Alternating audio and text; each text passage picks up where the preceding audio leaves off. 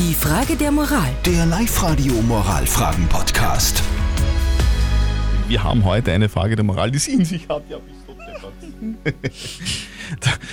der Robert hat uns eine Frage geschickt. Er sagt, ich habe mich blöderweise in die Freundin meines Sohnes verliebt und sie sich in mich.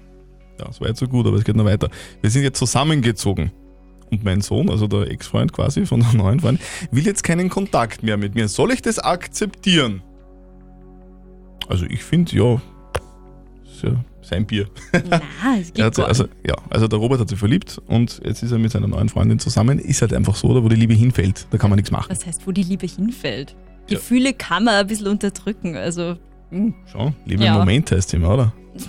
ja, bin jetzt nicht ganz der Meinung. Und meiner Meinung sind auch viele von euch. Ich Echt? habe in den letzten Minuten hier über WhatsApp abgestimmt.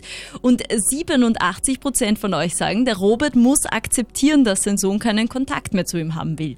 Die Uschi zum Beispiel, die schreibt, was hat er sich denn erwartet? Dass sein Sohn seine Ex-Freundin als Stiefmutter willkommen heißt. Der Vater ist doch alt genug, dass er die Konsequenzen vorhersehen hätte müssen. Er hätte das von vornherein nicht zulassen dürfen. Die Romana, die schreibt uns, die hat eine ähnliche Situation schon mal erlebt.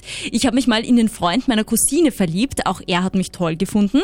Aber wir haben das Ganze schnell wieder beendet, weil wir meine Cousine nicht verletzen wollten und mir außerdem das gute Verhältnis zu meiner Cousine zu wichtig war. Soll's der Robert akzeptieren, dass sein Sohn jetzt auf einmal keinen Kontakt mehr mit ihm haben will?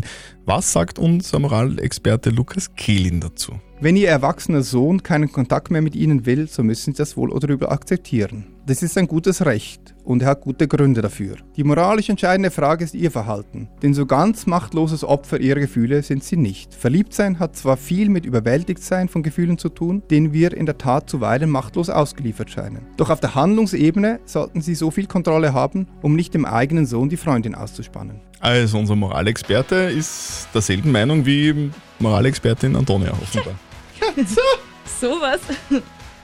Naja, es heißt also stark sein im Kopf. Die Frage der Moral. Der Live-Radio Moralfragen-Podcast.